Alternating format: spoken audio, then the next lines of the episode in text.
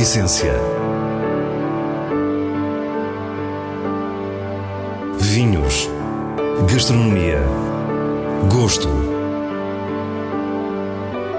A Essência tem a autoria da revista de vinhos A Essência do Vinho, com Célia Lourenço.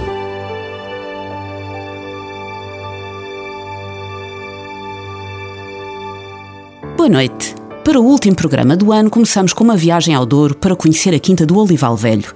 Depois entramos no imaginário do champanhe, tão associado à ideia de festa e de beleza, como a marca clássica, Tétanger.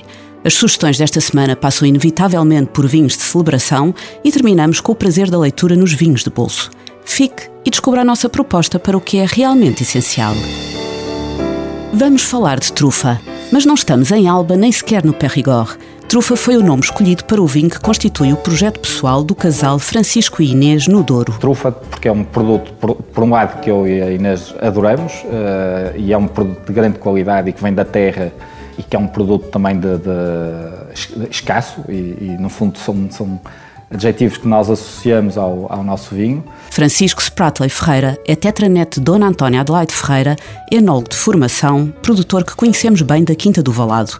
Inês Braga Ferreira trabalhou no setor bancário até há pouco tempo, altura em que decidiu dedicar-se totalmente à sua propriedade. Eu acho que nós os dois adoramos o Douro, já vivemos cá há 15 anos e, e, para nós fazia sempre sentido termos uma coisa dos dois, acho que nos dava um certo gozo. Portanto, há 10 anos atrás descobrimos este terreno e realmente ficámos apaixonados. Estamos na Quinta do Olival Velho, muito próximo do Pinhão. É uma pequena propriedade com uns singelos 3 hectares de vinha. Como disseste, 3 hectares, é uma vinha pequena, mas uma vinha que nós, eh, quando encontramos, ficamos logo apaixonados. Primeiro pela vista que tinha, mas depois também pelas características que, que a vinha tem. Uma vinha muito velha, já tem cerca de 80 anos de idade, mistura de, de castas, normal para essa época, com alguma altitude, entre 300 a 400 metros, e virada a norte. Este conjunto seduziu Francisco. Percebeu uma identidade que faria a diferença e confirmou a sua expectativa com o primeiro trufa que agora conhecemos. Eu acho que, eh, sem dúvida, a, a exposição e a altitude notam-se no vinho, porque é um vinho muito concentrado e que quem olha para o vinho pensa que vai ter ali um vinho, se calhar até um bocado pesado, mas depois é de uma frescura incrível. E depois, em termos também de, em termos também de, de, de aromas e de, de, sabores, é muito complexo e, e, tem até algo, um bocadinho, uma fruta um bocadinho exótica e que eu gosto muito e que eu acho que é um vinho que vai, vai com certeza durar muitos anos e vai evoluir bem, especialmente pela parte fresca.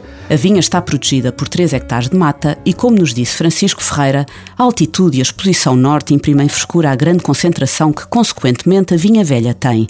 2016 foi a primeira vindima que o produtor encarou como um grande desafio. Foi desafiante porque eu comecei do zero, não, não, não conhecia, inclusive em termos de vinificação fiz uh, de uma forma um bocadinho diferente do que estou habituado a fazer na Quinta do Valado, porque fiz 100% em lagar, fizemos fora da, da Quinta do Valado, um projeto completamente independente, vinificamos no, no Palácio de Mateus, e por isso completamente desafiante, mas correspondeu completamente às expectativas. A vinificação traduz uma tendência que cada vez mais se acentua e que tem a ver com vinhos mais depurados e menos marcados pela enologia. O vinho ficou cerca de 18 meses em, barrica de carvalho francês, cerca de 50% de barrica nova, 50% de barrica usada, eh, porque também uma das coisas que cada vez mais eu quero e acho que o consumidor quer é que o vinho mostre, eh, no fundo, a característica da vinha, a identidade da vinha e, e que a madeira não se sobrepõe ao vinho. E por isso 50% foi, foi a dose que nós achamos certa e que eu acho que, quanto a mim, resultou muito bem. A Quinta do Olival Velho produz ainda um segundo vinho. Em 16 nós fizemos uma reenchartia de uma parte de uma vinha. A vinha uh, velha, maioritariamente, tinha três castas, uh, tinta barroca, tinta amarela e Toriga Franca, aliás, quatro castas, mais a tinta Roriz. E em 2016 nós reenxertamos uma parte da barroca, que é uma casta que eu acho que, apesar de funcionar muito bem em vinha velha, uh, nos anos muito quentes sofre um bocado com, com, o calor. E então em 2016 nós reenxertamos uma parte de, de, dessa barroca em Toriga Francesa e em 2017 decidimos fazer uh, dividir, no fundo, as vinhas, a não reenchartada e a reenchartada. Trufa Vinha do Olival foi o nome escolhido para o segundo vinho por ter origem na zona mais próxima das oliveiras da propriedade. Temos dois vinhos que, tendo uma personalidade parecida e, e vendo-se que são vinhos irmãos ou primos, são vinhos ligeiramente diferentes. A par da produção dos vinhos trufa, a Quinta do Olival Velho irá, a partir de 2021, receber turistas. Este é um projeto a que Inês se dedica desde o momento em que percebeu o potencial das ruínas que encontrou na propriedade. Uh, recorremos ao Francisco Feira de Campos, o arquiteto, que nós já conhecemos bem uh, a obra, e hum, eu acho que o projeto está, está muito giro. É uma unidade com seis quartos, uh, com muita qualidade, segmento alto, com uma vista espetacular. Queremos ter também alguma parte de provas, de, de acompanhamento a visitas de, na região, eh, de aproveitar os recursos eh, da região também para, para servir refeições com qualidade e um bocadinho transmitir aquilo que nós conhecemos do Douro e que tanto gostamos. Em números, a Quinta do Olival Velho poderia traduzir-se nas 4 mil garrafas de vinho produzidas em 2016 ou nas hipotéticas 7 mil que um ano bom poderá trazer, já que a baixíssima produção das vinhas velhas não chega a mais. Se olharmos para a escala do alojamento, seis quartos para receber um punhado de gente. Mas a filosofia deste tipo de atividade não tem uma relação direta com números. Muitas vezes é mesmo inversamente proporcional. E não é o número de garrafas nem de hectares que a define. É um bocado de terra que para nós foi muito especial. Aliás, nós uh, visitámos vários sítios, uh, fomos vendo ao longo do, do tempo uh, fomos conhecendo melhor o Douro. Chegando àquele pedaço de terra, achamos que é mesmo um, é mesmo especial. A vista, o silêncio, a paz, toda a envolvente. Eu acho que é, que é uma coisa que, que, que toca as pessoas quando vamos lá. Não podíamos terminar o ano sem falar de champanhe. Tétanger é um nome que nos habituamos a ver em algumas das mais prestigiadas garrafas deste vinho exclusivo e único, mas é também um nome de família, da família que ainda hoje detém a marca criada por Pierre Charles Tétanger em 1932. Clovis Tétanger esteve recentemente em Portugal e pedimos-lhe para nos dizer em poucas palavras o que significa este nome.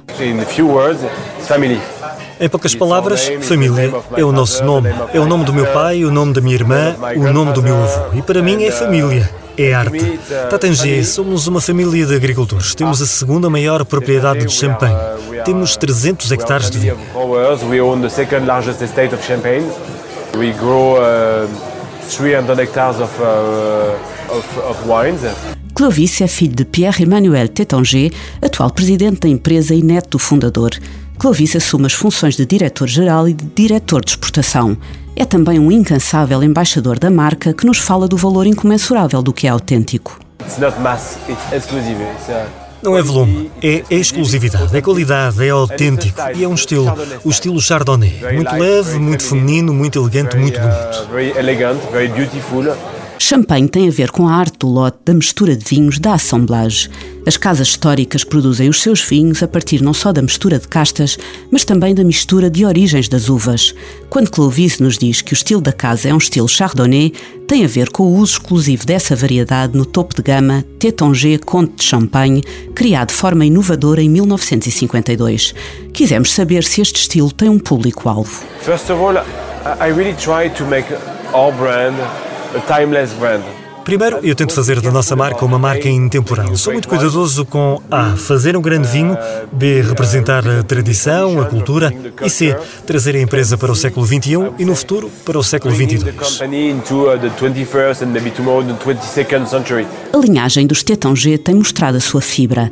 Em 2005, a marca foi comprada por um grupo americano para no ano seguinte voltar à família. Esta reaquisição, levada a cabo pelo pai de Clovis, foi considerada um ato de bravura pelos pares. A qualidade do champanhe Tétanger, aliada à estratégia de aproximação aos consumidores, tem revelado que o caminho estava certo. Não procuro agradar um grupo particularmente. Procuro agradar o consumidor premium, o consumidor cultural, o consumidor de mente independente em todo o mundo. Nós fazemos produtos exclusivos. Não podemos fazer produtos massificados. Estou apenas a fazer o meu melhor. O meu melhor, o meu melhor, o meu melhor para todos. Quisemos saber como a Tétanger vê o mercado português. For me, Portugal it's not a, it's not a market. Portugal it's a country. Para mim, Portugal não é uma casa. Portugal é um país, com uma das culturas mais antigas do mundo, com uma língua única, uma cultura única, e o meu desejo é que Tatange se torne cada vez mais uma marca portuguesa. Tatange uh, is becoming more and more a Portuguese brand. O elogio à cultura portuguesa continua no reconhecimento da nossa gastronomia. Sabe, eu adoro a vossa gastronomia. Tem ótimos queijos, ótimo peixe, ótima carne e a forma como cozinham é perfeita. E sobre a relação do champanhe com a comida portuguesa, Clovis Tétanger surpreendeu. Recently, you know, I came back from uh, Portugal, from Porto with um, I, I stopped at the duty free Recentemente, quando regressava de Portugal, do Porto, parei no Duty Free e comprei muitas latas de sardinhas. Ótimas sardinhas. Agora, sempre que estou em casa, abro uma lata de sardinhas e com um copo de champanhe é um ótimo prato. O glamour que associamos às bolhas douradas é inegável, mas a cultura do champanhe é muito mais que isso. Champanhe é um dos grandes vinhos do mundo, com uma filosofia única que se traduz em vinhos impossíveis de imitar vinhos de erudição e de contemplação, muitos deles. Não podemos deixar de querer saber quando é o momento para beber champanhe. I would say every day, you know. Uh, to me, I mean, champagne is a celebration, still a celebration. Eu diria todos os dias. Para mim, champanhe é celebração, continua a ser celebração. Existem muitas ocasiões perfeitas. Pode ser um aniversário, pode ser um aniversário de casamento, um casamento, mas também existem ocasiões comuns com as pessoas de que gostamos. Madame Boulanger, uma grande senhora de champanhe, dizia que tinha sempre razões para incluir a mágica bebida na sua rotina. Bebia champanhe quando estava feliz e quando estava triste. Por vezes, se estava sozinha. Quando tinha visitas, era imprescindível. Bebericava se não tinha fome e bebia se tinha. Caso contrário, nunca bebia, a menos que tivesse sede. Clovis Tétanger, com quem estivemos no restaurante Genesequá em Lisboa, termina com o que considera ser o verdadeiro significado de uma flute de champanhe. Para mim, beber um copo de champanhe não apenas Tétanger, é uma forma de dizer amo-te. É repetir o amor que temos por alguém. E quando se bebe um copo de champanhe, é uma forma de dizer amo-te. E agora, para celebrar o novo ano, passamos às sugestões do diretor da revista de vinhos, Nuno Pires, com champanhes e espumantes que receberam o selo altamente recomendado da revista. Dom Perignon Rosé Vintage 2006 é conseguido a partir de um lote de Pinot Noir e Chardonnay com um estágio de 10 anos e é um perfeito elogio ao Pinot Noir. O prestígio à volta desta marca é um verdadeiro culto e este rosé é a elevação do que champanhe significa: finesse, frescura vivacidade e romantismo. Pierre Mignon, Harmonie de Blanc Grand Cru 2008, reúne Chardonnay de 3 Grand Crus e passou 8 anos em Cave. É um champanhe de boca cremosa e mousse rendilhada, com a elegância perfeita para a sua festa. Tantegé Comté de Champagne Blanc de Blanc 2007 é a 36 edição desta cuvée excepcional.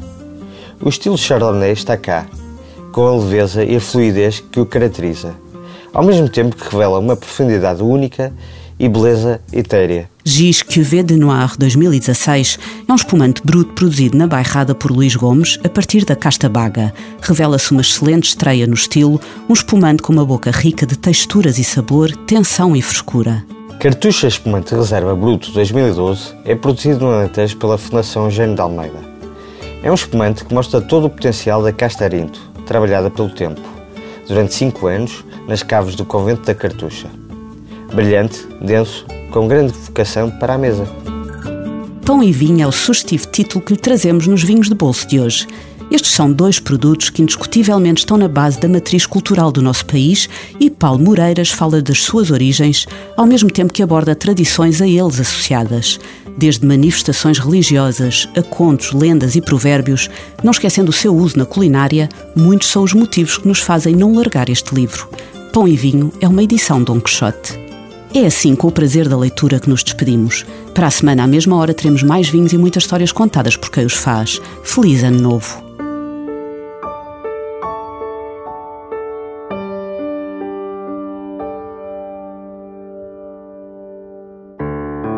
A essência. Vinhos. Gastronomia.